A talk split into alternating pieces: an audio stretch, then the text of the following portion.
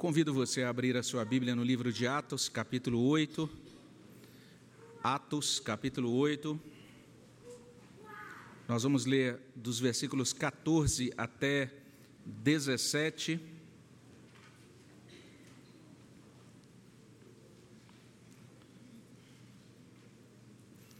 Atos, capítulo 8, de 14 a 17. Você que está em casa também é convidado a abrir a sua Bíblia nesta passagem. Convido que você também mantenha a sua Bíblia aberta aí na sua casa, acompanhando esse momento de meditação na palavra de Deus. Nós que estamos aqui temos também a passagem projetada aqui na nossa frente. Podemos ler juntos. Vamos ler juntos esse trecho, Atos 8, de 14 até 17. Leiamos. Ouvindo os apóstolos que estavam em Jerusalém, que Samaria recebera a palavra de Deus, enviaram-lhe Pedro e João, os quais, descendo para lá, oraram por eles, para que recebessem o Espírito Santo, porquanto não havia ainda descido sobre nenhum deles, mas somente haviam sido batizados em o nome do Senhor Jesus. Então lhes impunham as mãos e recebiam estes o Espírito Santo. Abençoa, Senhor Deus, a tua igreja nesse momento. Abençoa, Deus, aqueles que nos visitam, aqueles que acompanham esta palavra, tanto daqui, tanto aqui presencialmente, quanto aqueles que estão acompanhando de suas casas.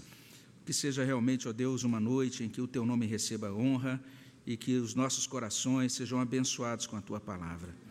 Dá-nos a graça do Senhor nesse momento. Repreende o inimigo, Senhor Deus, das nossas almas. E dá, ó Deus, que sejamos alimentados com teu espírito. É o que pedimos no nome de Jesus. Amém, Senhor Deus. No sermão de domingo passado, eu disse que Deus configurou a igreja para o testemunho. E por essa razão, a cada semana, a gente vê novas igrejas surgindo, tanto na nossa cidade como no nosso estado, ao redor do mundo. Agora a gente precisa afirmar outra coisa, que infelizmente nem sempre essa multiplicação das igrejas da atualidade corresponde ao padrão do Novo Testamento. Como nós olhamos e enxergamos aqui nessa passagem, as boas notícias da salvação por meio de Jesus Cristo chegaram a Samaria, e esses versículos que lemos aqui em Atos 8, de 14 até 17, nos ajudam a compreender pelo menos duas coisas sobre aquele, aquela nova igreja ou aquele início de igreja em Samaria. Olhando para esses versículos, a gente pode afirmar, em primeiro lugar, que a igreja de Jesus cresce unida.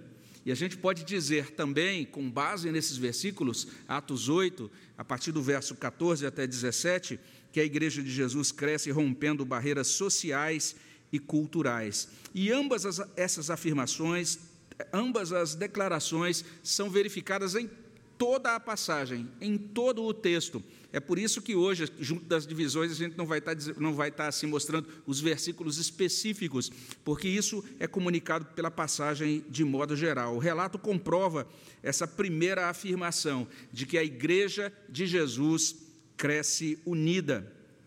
O início da igreja em Samaria não decorreu de divisão, por isso que eu digo que muitas das multiplicações contemporâneas né, dentro da igreja evangélica, é, de certa maneira, entristecem o Espírito Santo de Deus, porque são inícios de novas igrejas decorrentes de discórdias ou de rompimentos entre pastores ou entre visões de ministério, e daí sai um para lá, o outro vai para o outro lado, e acaba que a igreja, de certa maneira, é multiplicada, mas na verdade é muito mais uma divisão, vamos dizer dizer assim, do que uma multiplicação. O livro de Atos, pelo contrário, descreve o desenvolvimento desta igreja do Senhor e vai mostrar isso. É um desenvolvimento sobrenatural. É, existe um livro que é considerado um clássico, inclusive, de, sobre crescimento de igreja, e o título é O Desenvolvimento Natural da Igreja. Um autor alemão, ele vai, a partir daquele, dentro daquele livro, desenvolver uma tese de que as igrejas, para crescer, precisam trabalhar em oito áreas, e quando a igreja vai trabalhando essas oito áreas continuamente, naturalmente ela cresce. mas parece que Atos mostra o desenvolvimento sobrenatural da igreja, não um desenvolvimento natural. Atos mostra um desenvolvimento que é impulsionado pela divina providência a gente já falou sobre isso, ou seja, a perseguição fez com que a igreja se espalhasse, e a partir daí as pessoas foram para todos os cantos falando sobre o evangelho, é o que a gente vê desde o capítulo, ah, desde o versículo 1 do capítulo 8. Então, a providência de Deus, a soberania de Deus está guiando a história e os detalhes, os detalhes para que a igreja se expanda, mas esta igreja é impulsionada pelo Espírito Santo o desenvolvimento, o crescimento dessa igreja vai acontecendo como um transbordamento do amor de Deus na vida dessa igreja. Quem dera as novas igrejas que nascem pudessem dizer isso. Nós nascemos, nós estamos iniciando esse novo trabalho. Isso está acontecendo porque Deus, na sua providência, está encaminhando. Isso está acontecendo porque, como um, uma decorrência do transbordamento do amor de Deus, que faz então nascer esse trabalho. Uma evidência disso que a gente está, está falando é o fato de Pedro e João viajarem de Jerusalém para Samaria. Isso tem a ver com essa ideia de que a igreja de Jesus cresce unida. Os apóstolos recebem esta informação, veja só, ouvindo os apóstolos que estavam em Jerusalém, que Samaria recebera a palavra de Deus, enviaram-lhe Pedro e João. Assim que o colégio apostólico recebe as informações sobre a conversão daquele pessoal de Samaria, imediatamente Pedro e João são enviados. Isso pode parecer uma coisa pequena para a gente, né? quando a gente lê rapidamente assim esse trecho do livro de Atos mas não é coisa pequena, especialmente à luz do relato anterior. Se olharmos o início do capítulo 8, você vai perceber que foi deflagrada uma grande perseguição sobre a igreja naquela época. A igreja de Jerusalém sofreu uma perseguição tão intensa que os cristãos se espalharam e ficaram apenas os apóstolos na cidade de Jerusalém naquele momento. Então veja só, não dava para garantir que uma viagem dos apóstolos até Samaria seria segura naquele contexto. E a gente pode até dizer isso, certamente seria muito mais é, seguro, corresponderia muito mais ao bom senso. Os apóstolos, quem sabe, ah, recebemos uma notícia, está havendo conversões em Samaria, vamos mandar uma carta e na carta vamos mandar nossas congratulações a Felipe pelo sucesso dele, porque Deus abençoou a pregação dele. Vamos mandar também um grande abraço, né? saudar aí com a paz do Senhor esses crentes novos de Samaria. Mas vamos ficar quietinho aqui, porque está tendo perseguição, a gente vai sair por essas estradas aí, correndo risco de vida. Mas não, eles foram pessoalmente até Samaria para verificar aquilo que estava acontecendo. Eles preferiram correr os riscos, preferiram enviar Pedro e João pessoalmente. E nos versos 15 até 17 a gente lê isso. Descendo para lá, oraram por eles para que recebessem o Espírito Santo, porquanto não havia ainda descido sobre nenhum deles, mas somente haviam sido batizados em o nome do Senhor Jesus. Então lhes impunham as mãos e recebiam estes o Espírito Santo. Esse é um texto que enseja perguntas. Eu não sei você, mas eu olho para esse texto, uma primeira pergunta que surge é o seguinte: lá em Atos capítulo 2, versículo 38, Pedro pregando no dia de Pentecostes para, aquela, para aqueles ouvintes judeus, né? Ele diz assim: Arrependei-vos, cada um de vós seja batizado em nome de Jesus Cristo para a remissão dos vossos pecados e recebereis o dom do Espírito. Então, de acordo com aquela fala de Pedro em Atos 2:38, a partir desse ponto, isso que era necessário, arrepender-se, crer no Senhor, receber o batismo, e daí então você já receberia a dádiva do Espírito. No entanto, esses cristãos de Samaria creram no Senhor, que eles creram, a gente pode conferir lá no verso 6, as multidões atendiam unânimes às coisas que Filipe dizia, que eles creram, a gente pode confirmar, confirmar aqui no verso 12, quando, porém, deram crédito a Filipe, que os evangelizava a respeito do reino de Deus e do nome de Jesus, iam sendo batizados assim, homens como mulheres. Então, de fato, eles creram. Mas o texto traz agora essa afirmação enigmática. O texto diz assim no verso 16: não havia ainda descido sobre nenhum deles o Espírito Santo, mas somente haviam sido batizados em nome de Jesus e daí eles, eles foram até lá, oraram com imposição de mãos, e aqueles crentes de Samaria receberam o Espírito Santo. Então, essa é uma primeira pergunta. Por que os crentes em Samaria não receberam o Espírito Santo assim que creram? Assim que receberam o Senhor Jesus no coração e receberam o batismo? Por que eles não receberam na hora o Espírito Santo? Essa é uma pergunta. Não sei se você já fez, mas eu acho realmente digna da nossa atenção. Mas o texto também seja outra questão, outra pergunta. Veja só, como é que Pedro e João discerniram que o Espírito Santo não havia ainda descido sobre os crentes de Samaria? Eles tinham lá um negócio lá, um aparelho, espiritômetro, sei lá, alguma coisa que eles podiam aferir, averiguar se a pessoa tinha ou não o Espírito Santo. Como é que eles sabiam disso? E mais, depois que eles oraram e impuseram as mãos, como é que eles ficaram sabendo que os crentes receberam o Espírito Santo? E aí, irmãos, tem toda uma série de hipóteses e uma grande quantidade de opiniões, se vocês derem uma olhada nos comentários. Então, uns vão fazer, tentar dar respostas a isso, puxando para aquele lado que a gente chama de o lado cessacionista, outros vão tentar responder isso mais dentro de uma vertente pentecostal, dizendo, não, é porque a evidência era falar em línguas, eles notaram que não falaram em línguas, e a partir daí, então, oraram até que falaram em línguas. Mas veja, tudo isso é ilação, não está escrito no texto. O texto simplesmente não explica esse detalhe. Esse é o ponto. Olha só que coisa interessante aqui em Atos 8, de 15 até 17. Então, eu tenho, de certa forma, o meu bloquinho de perguntas e que eu quero fazer a alguns personagens bíblicos quando chegar lá no céu.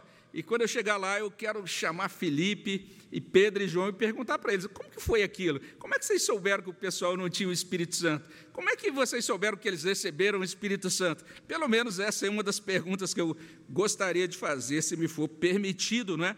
Mas a única coisa que a gente pode dizer com segurança é o que o texto bíblico diz. O que é que o texto diz? Filipe pregou, alguns creram, foram batizados, mas foi necessário Pedro e João virem de Jerusalém, orarem pelos novos crentes, impor as mãos sobre eles para que eles recebessem o Espírito Santo. É isso que o texto diz, apenas isso. Afirmar qualquer coisa além disso é meio complicador. Mas quando a gente olha para a teologia de Atos, a gente pode dizer uma coisa com bastante certeza, em minha opinião.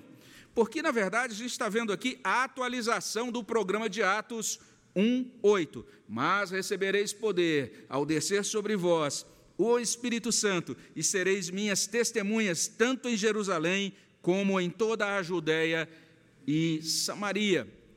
O que a gente pode dizer é que nesse ponto do livro de Atos, a gente tem um novo momento dentro da história da redenção, um momento agora em que o evangelho está alcançando os samaritanos. Um servo de Deus chamado Howard Marshall, ele não erra quando ele, quando ele diz o seguinte: Deus reteve o Espírito até a vinda de Pedro e João, a fim de que fosse visto que os samaritanos estavam plenamente incorporados na comunidade dos cristãos de Jerusalém que receberam o Espírito no dia de Pentecostes. O argumento de Marshall é mais ou menos esse, não é? Imaginemos então que os apóstolos apenas tivessem mandado uma carta de congratulações, e depois alguém podia questionar o seguinte: mas será que é verdade mesmo? Samaritanos foram salvos? Samaritanos, com essa cara aqui, meio de nojo, samaritanos receberam o Espírito Santo. Depois você vai entender porque eles fariam esse tipo de, de, de cara, de expressão, não é? E aí os apóstolos diriam: Ah, não sei não, eles disseram o que aconteceu. Mas, conforme os fatos se deram, Pedro e João foram lá, eles podiam voltar para Jerusalém e disseram: É isso mesmo, os samaritanos creram. É isso mesmo, os samaritanos receberam o Espírito Santo. Nós estávamos lá, foi depois que nós oramos e impusemos as nossas mãos que os samaritanos receberam a mesma dádiva que nós recebemos aqui. A gente pode imaginar que isso tem uma boa base e parece que Marshall está certo. Eu, pelo menos, creio que sim. Mas tem outra coisa que a gente pode dizer com muita certeza. inclusive desdobrando-se a partir disso. O que a gente pode dizer com certeza? Que a igreja de Jerusalém não estava completa sem os samaritanos. Não estava. E os crentes de Samaria não estavam completos sem a igreja de Jerusalém. Olha só que coisa interessante. Jerusalém recebeu acréscimo de Samaria. E Samaria também foi abençoada por Jerusalém. Atos 8 não descreve, como defendem alguns teóricos aí de plantação de igreja, essa ideia de igreja autóctone, quer dizer, igreja autossuficiente e 100% independente de outras igrejas. Nós não estamos diante de igrejas aqui em Atos 8 que funcionam como unidades autônomas, e sim de igrejas que interagem de maneira muito orgânica. A gente pode até dizer assim, que elas interagem de forma quase que federada, quase como igrejas presbiterianas do Brasil. A igreja de Samaria depende da igreja de Jerusalém a igreja em Jerusalém, ela é completada com a de Samaria, e ela existe, dentre outras coisas, para atender às necessidades dos crentes de Samaria. Olha só que coisa impressionante está acontecendo. Então, essa é a primeira afirmação que a gente pode fazer com base em Atos 8, 14 até 17. A igreja de Jesus cresce unida. E olha só o que vai acontecer então com esta igreja. A passagem vai dizer não apenas isso, não, não apenas vai nortear a gente para que a gente compreenda que a igreja tem de crescer unida, mas ela vai dizer ainda, a gente pode afirmar a partir dessa passagem, que essa igreja de Jesus cresce rompendo barreiras sociais e culturais. E isso pelo simples fato de que a gente está falando da integração entre cristãos, judeus e cristãos samaritanos. A gente fala isso para você, né? eu falo isso para vocês, e nenhum de vocês fala, oh, mas certamente, quando os apóstolos chegaram em Jerusalém, disseram: os samaritanos creram mesmo, o Espírito desceu sobre eles. Certamente eles devem ter ouvido alguns ós. Oh, não acredito. Os samaritanos, será que é isso mesmo? Por que, que isso foi tão chocante para aqueles primeiros leitores? O apóstolo João explica isso no seu evangelho. Se você der uma olhadinha em João capítulo 4, versículo 9, lá no finalzinho do verso 9 de João capítulo 4, você vai ler assim: Os judeus não se dão com os samaritanos.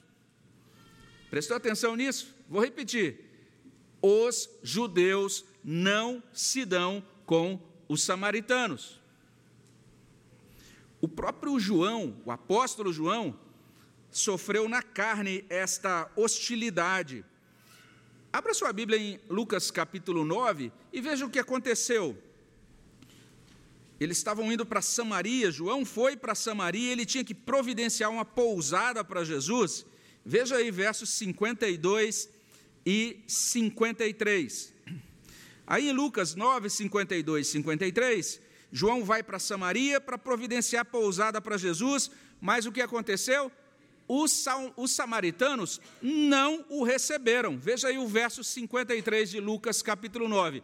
Os samaritanos não acolheram João, simplesmente porque ele era judeu, porque ele deu a entender que ele estava descendo para Jerusalém para participar de atividades na capital dos judeus.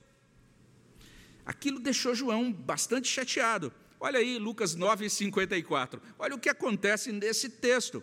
Você vai perceber que tanto João quanto Tiago, diante daquilo, né? Olha, a gente veio aqui preparar, encontrar uma pousada para Jesus. Esses samaritanos não receberam a gente, então eles vão para.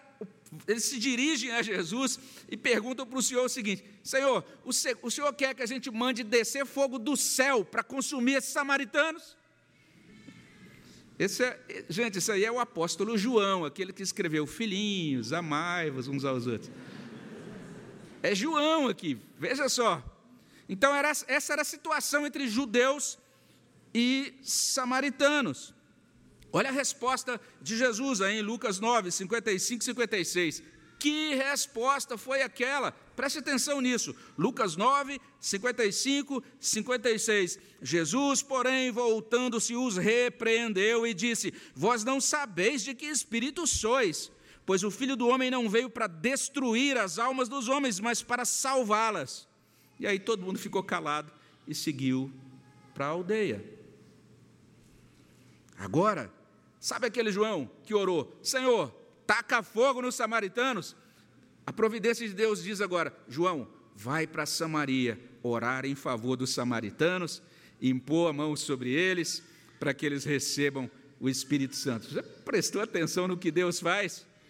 Que coisa impressionante esse livro de Atos, esse registro do, do, da história da igreja. Ele vai até lá, e agora ele vai orar por, por aqueles irmãos, são os seus irmãos samaritanos, para que eles recebam o Espírito Santo. A gente precisa entender isso melhor. Veja só, irmãos, a rixa entre judeus e samaritanos era muito antiga. Um judeu chamado é, Ben Sirac escreveu um livro cerca de 200 anos antes de Cristo. Esse livro não aparece na nossa Bíblia protestante, mas ele aparece lá na Bíblia católica. Na Bíblia católica ele é intitulado Eclesiástico, em algumas versões de Bíblias católicas ele é chamado de Sirácida.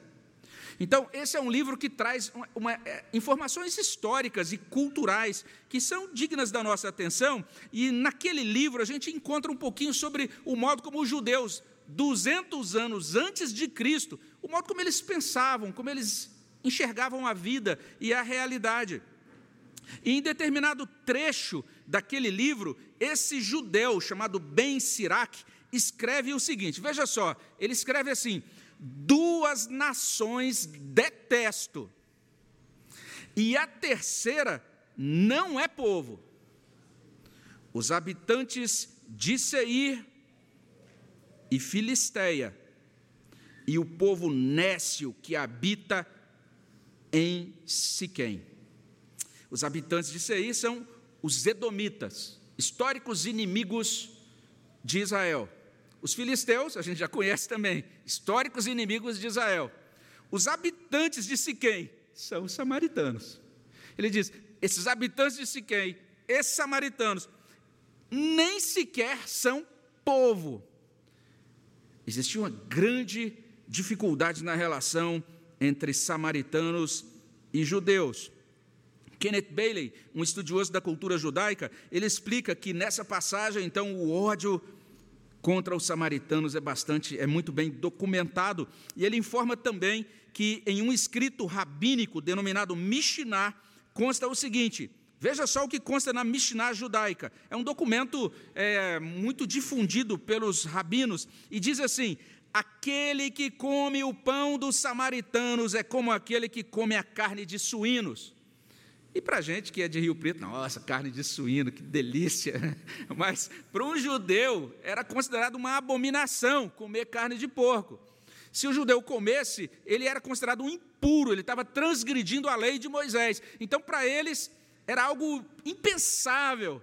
Então, eles estão dizendo isso: é impensável eu comer um pão junto com um samaritano, ou, ou, que, é, que me é oferecido por um samaritano. O próprio Bale, ele lembra ainda de que durante toda a época de Jesus foi intensificada a amargura entre judeus e samaritanos pelo fato dos samaritanos terem contaminado o templo durante uma festa da Páscoa. Eles simplesmente jogaram restos de animais no pátio do templo, contaminando o templo, impedindo a celebração, só de teima, só pra, por causa dessa disputa, dessa rusga que existia entre eles.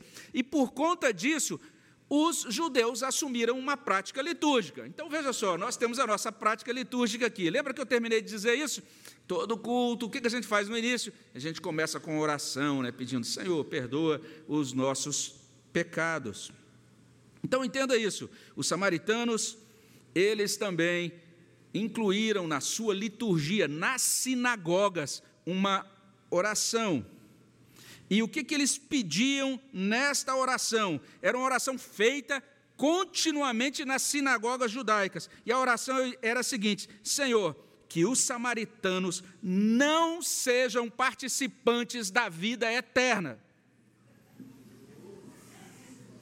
Eles oravam por isso. Entende isso? Como que assom... deve ter sido assombroso eles ouvirem. Os samaritanos creram em Jesus, os samaritanos fazem parte do reino de Deus, porque naquela época existia toda essa situação. Para os judeus, os samaritanos eram heréticos, cerimonialmente impuros, blasfemos, repugnantes. Como disse o próprio Ben Sirac lá em Eclesiástico, detestável. Existe um terceiro povo que eu detesto. De modo muito comum, era muito frequente que quando o judeu se referisse a um samaritano, ele diria algo mais ou menos assim: esse odioso samaritano. Era assim que normalmente eles se referiam aos samaritanos. E aí a gente pode perguntar o seguinte: haveria alguma influência ou força capaz de remover aquela barreira mais do que centenária que distanciava judeus e samaritanos? A resposta é: o Evangelho. O Evangelho removeu essa barreira entre judeus e samaritanos. Então, ali no século I, em Samaria, pelo ministério daquele diácono evangelista Filipe, com a presença dos apóstolos Pedro e João, o evangelho não apenas libertou aqueles que estavam subjugados pela feitiçaria de Simão, naquela ocasião, Deus curou e libertou corações enclausurados e deformados por ressentimento e ódio étnico. Olha o que o Evangelho fez, olha a libertação promovida pelo Evangelho. O Espírito Santo foi dado a todos, compartilhado por todos, uniu a todos a Jesus, uniu a todos uns com os outros. E aqui eu me atrevo a sugerir que, sugerir que aquilo que a gente lê no verso 8, e houve grande alegria na cidade, porque se a gente vê os versos 5 a 8, então resumindo o ministério de Filipe em Samaria. E depois vem o detalhamento. Como é que foi aquele, aquele trabalho de Filipe em Samaria, em detalhes, do verso 9 até o verso 24. Mas, então, nós temos esse resumo de, 8, de 5 a 8. E no verso 8, como a gente destacou na semana passada, a gente destacou isso, o quanto o Evangelho produziu alegria naqueles irmãos, naquelas pessoas daquela cidade. E eu posso afirmar, pelo menos eu creio que sim, que essa declaração, houve grande alegria naquela cidade, refere-se não apenas ao júbilo dos recém-curados das doenças físicas, ou dos recém-libertos ou libertados da escravidão dos demônios, mas também é a alegria de Filipe, de Pedro, de João, dos irmãos convertidos, samaritanos, derramando-se em festejos transbordantes do Espírito Santo, porque houve uma reconciliação histórica entre judeus e samaritanos. Resumindo, esta igreja de Jesus, mencionada em Atos 8, cresce rompendo barreiras sociais e culturais. E dito isso, a gente pode começar a concluir. Essa igreja cresce unida, ela cresce rompendo barreiras sociais e culturais. E é interessante esse texto, ele nos ajuda a compreender algumas coisas importantes, inclusive sobre a nossa fé pessoal e sobre aquilo que a gente chama de igreja de Jesus Cristo. Nós somos é, de certa forma, instigados por essa passagem de Atos 8, a compreender que a fé em Jesus Cristo é muito dinâmica. E a igreja também é dinâmica, no sentido de funcionar sob a influência do Espírito Santo de Deus. E nesse sentido, é digno de nota que a igreja em Atos nunca aparece como uma instituição estabelecida. A igreja em Atos é sempre uma, um corpo vivo, é, conduzido pelo Espírito Santo, estabelecendo-se. Essa é a igreja em Atos. Ela nunca está acabada, ela sempre está no processo, em um novo momento, sendo conduzida pelo Espírito Santo para realizar a vontade de Deus. E tanto em Atos como, quanto em todo o restante do Novo Testamento, também a vida cristã neste mundo nunca pode ser considerada finalizada, concluída, plenamente aperfeiçoada. A vida cristã nesse mundo está sempre aperfeiçoando-se. É isso que a gente percebe aqui. A gente chega no momento da história em que a igreja, basta a gente conferir os, os capítulos anteriores, cresceu, cresceu, cresceu, tem um grupo ali de um pouco mais de 100 pessoas, depois tem cerca de 3 mil ah, recebendo o batismo no dia de Pentecostes, depois a gente vai ler mais à frente, só o número de homens chegando aí a, a, a milhares de pessoas, muitos sacerdotes obedecendo à fé, a igreja se expandindo, se expandindo, e chega num determinado ponto que a gente pode até pensar nisso, né? Aquela igreja podia dizer, estabelecemos um ótimo trabalho aqui, Acho que agora dá para a gente parar, né? E vamos pensar agora nas coisas internas da nossa própria estrutura, vamos continuar investindo mais aqui, mas eu acho que tá bom, tá bom. E Deus, de repente, chega, manda a notícia: olha, tem gente se convertendo lá, em Samaria. Vocês vão ter que mandar emissários para Samaria. A vida cristã também é semelhante a isso. Porque a gente pode pensar, Pedro e João, chegando naquele ponto da vida, pensando, nosso ministério foi bom até aqui, está tudo ok, e agora Deus está dizendo, tem mais coisas para ser realizada. João, inclusive, tem um acerto no seu coração com relação aos samaritanos, que a gente vai resolver agora. Então, deixa eu dar essa nova informação e instrução para você. Uma música do Palavra Antiga diz o seguinte: tudo o que eu vi não é tudo o que eu preciso aprender. Eu acho o título da música já diz tudo. Porque tem aquele crente que diz assim: eu não preciso aprender mais nada. Eu me lembro de um irmão que eu ligava para ele para visitá-lo, e eu dizia assim: Ô oh, meu irmão, tudo bem, tudo bem. Ah, eu queria dar uma passada aí para a gente ler a Bíblia juntos, e ele respondia: Não precisa vir aqui para ler a Bíblia, pastor, porque eu já conheço a Bíblia. Então, não precisava aprender mais nada. Eu falei: Puxa, que interessante isso, né? Na verdade, tudo que a gente viu ainda não é tudo que a gente precisa aprender. Tudo que a igreja viveu não é tudo que a igreja precisa viver. Nessa mesma canção, o poeta diz o seguinte: Dá-me um coração que ainda tem sede de ti, dá-me um coração que ainda tem fome de ti. Então nós precisamos dizer: Deus, eu estou aqui para que o Senhor faça a tua vontade, que o Senhor continue fazendo mais e que aquilo que o Senhor quiser fazer, que o Senhor continue, que o Senhor possa empreender para a tua glória na minha vida, na vida da igreja. Existe um perigo muito grande nos templos acabados, nos ministérios consolidados e bem equipados o perigo de achar que o trabalho foi finalizado. Nada disso. A igreja está sendo estabelecida o tempo todo. A igreja está sendo estabelecida. A igreja cresceu em Jerusalém, mas tem novidades para a igreja em Samaria. Algo foi feito aqui, mas agora tem algo a ser feito acolá. É assim, na vida da igreja. É assim na vida do crente. Ah, pastor, agora eu estou na fase mais de aposentadoria gospel, né? Já fiz tanta coisa na igreja, mas agora acabou, agora deixa para a nova geração, não tem mais nada para fazer, eu quero ficar aqui no meu cantinho quietinho. Não, ainda tem coisa a ser feita por cada um de nós, o tempo todo, enquanto nós estivermos nesse mundo.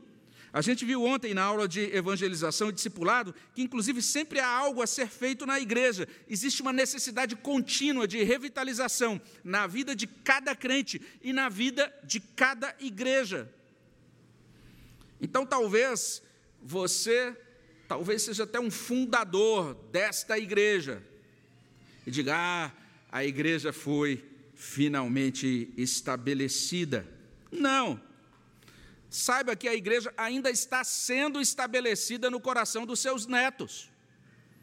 Pode parecer que ela está estabelecida, tem paredes construídas, tem salas edificadas, tem equipamentos aqui montados, mas a igreja, a igreja de Jesus, o povo de Deus, esse povo dedicado a Jesus continua sendo edificado e consolidado, geração após geração. A alegria dos pais cristãos é verificar que seus filhos estão firmes na verdade, estão firmes na igreja, mas a igreja ainda está sendo edificada nos corações dos nossos filhos. E talvez a igreja tenha sido muito efetiva algumas décadas atrás, mas o que sabe o que aconteceu? A cidade mudou, a igreja mudou, a cultura mudou, as gerações foram alteradas, ocorreram transformações nas pessoas, na cultura. E a igreja sempre tem que perguntar: o que, que a gente tem que fazer agora? O que, que o Espírito Santo tem para nós agora? Os apóstolos em Jerusalém, em Jerusalém acolheram aquela novidade que chegou por conta da obra do Espírito Santo.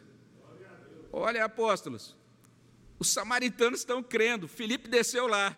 Vocês nem, vocês nem imaginam o que está acontecendo por lá. O Espírito Santo é vivo, o Espírito Santo é ativo. Nós não podemos estagnar, nos acomodar, parar no tempo e na vida com Deus. Nós precisamos buscar a Deus, amar a Deus, nos dedicar para o serviço no reino de Deus hoje. Deus está agindo no mundo hoje. A gente precisa fazer parte daquilo que o Espírito Santo está realizando no mundo hoje. A gente tem que caminhar com Deus, no mundo de Deus, para a glória de Deus hoje. Essa é uma coisa interessante que pode que a gente deflui aqui desse texto de Atos. Mas tem uma segunda e última coisa que eu gostaria de mencionar. Eu creio pelo menos isso, né? Pode ser que haja exceções aqui entre os que me ouvem, mas de modo geral eu creio que nem eu nem você sabemos o que é ódio étnico. A gente não sabe o que é isso como brasileiros, né? Talvez se somos descendentes aí de pessoas que vieram de outros países, é, os nossos avós, aqueles que vieram, que se estabeleceram aqui, talvez tivessem algum tipo de experiência assim. Mas nós, brasileiros do século XXI, dificilmente sabemos o que é isso. Mas hoje, se você fizer uma viagem a Israel, tente falar bem de um judeu para um palestino, para você ver o que acontece.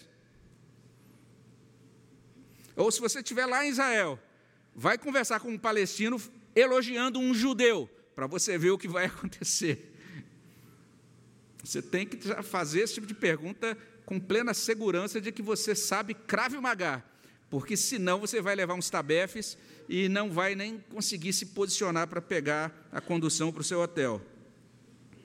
Tente falar bem de um turco para um armênio.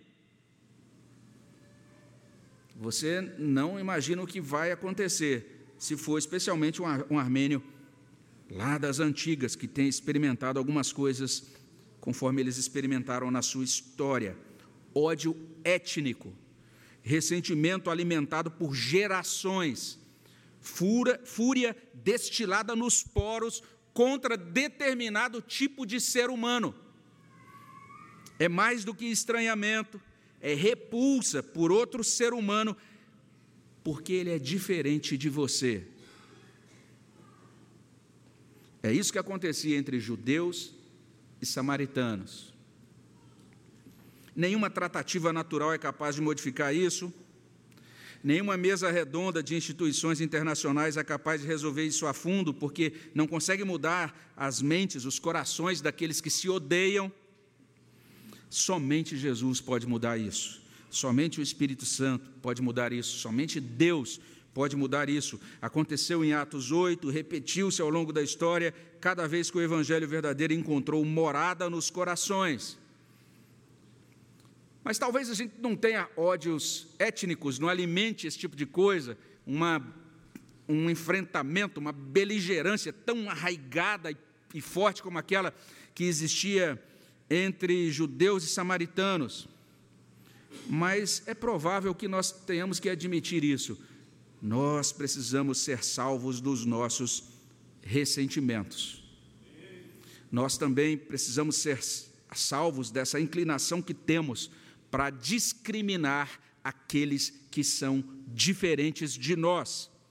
Então, se você se tornou mais apto para discriminar pessoas, discriminar culturas, especialmente depois que você se tornou membro de uma igreja, eu sinto informar a você que você apenas se tornou membro de uma igreja, mas não um discípulo de Jesus Cristo.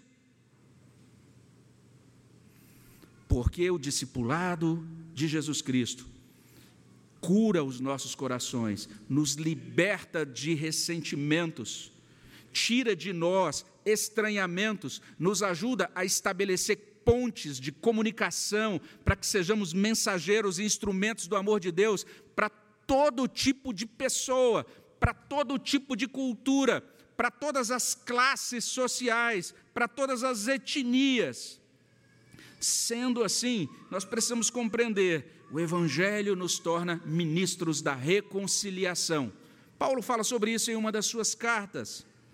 Sendo assim, diante de Atos, capítulo 8, 14 a 17, a gente tem essa boa oportunidade, né, essa oportunidade para pensar e também para mudar.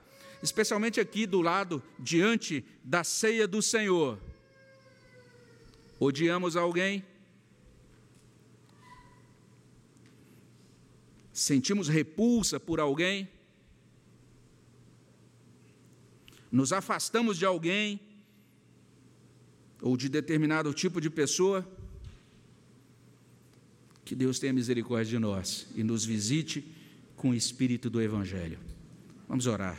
Senhor, no nome de Jesus, agradecemos por tudo que o Senhor realizou em Samaria, no século I, por meio de Filipe, de Pedro, de João. Te agradecemos, ó Deus, pelo poder do teu evangelho. Começamos a compreender de modo muito melhor a expressão de Paulo, ó Deus, que o teu evangelho é poder de Deus para a salvação. Ó Deus, nós suplicamos que este poder, ó Deus, opere em nós tudo aquilo que é necessário para que sejamos de fato, ó Deus, igreja e servos e discípulos de Jesus e testemunhas de Jesus, conforme a tua palavra. Venha, ó Deus, nos auxiliar, nos abençoar e nos usar, ó Deus, para a tua honra e para a tua glória. É o que pedimos no nome de Jesus. Amém.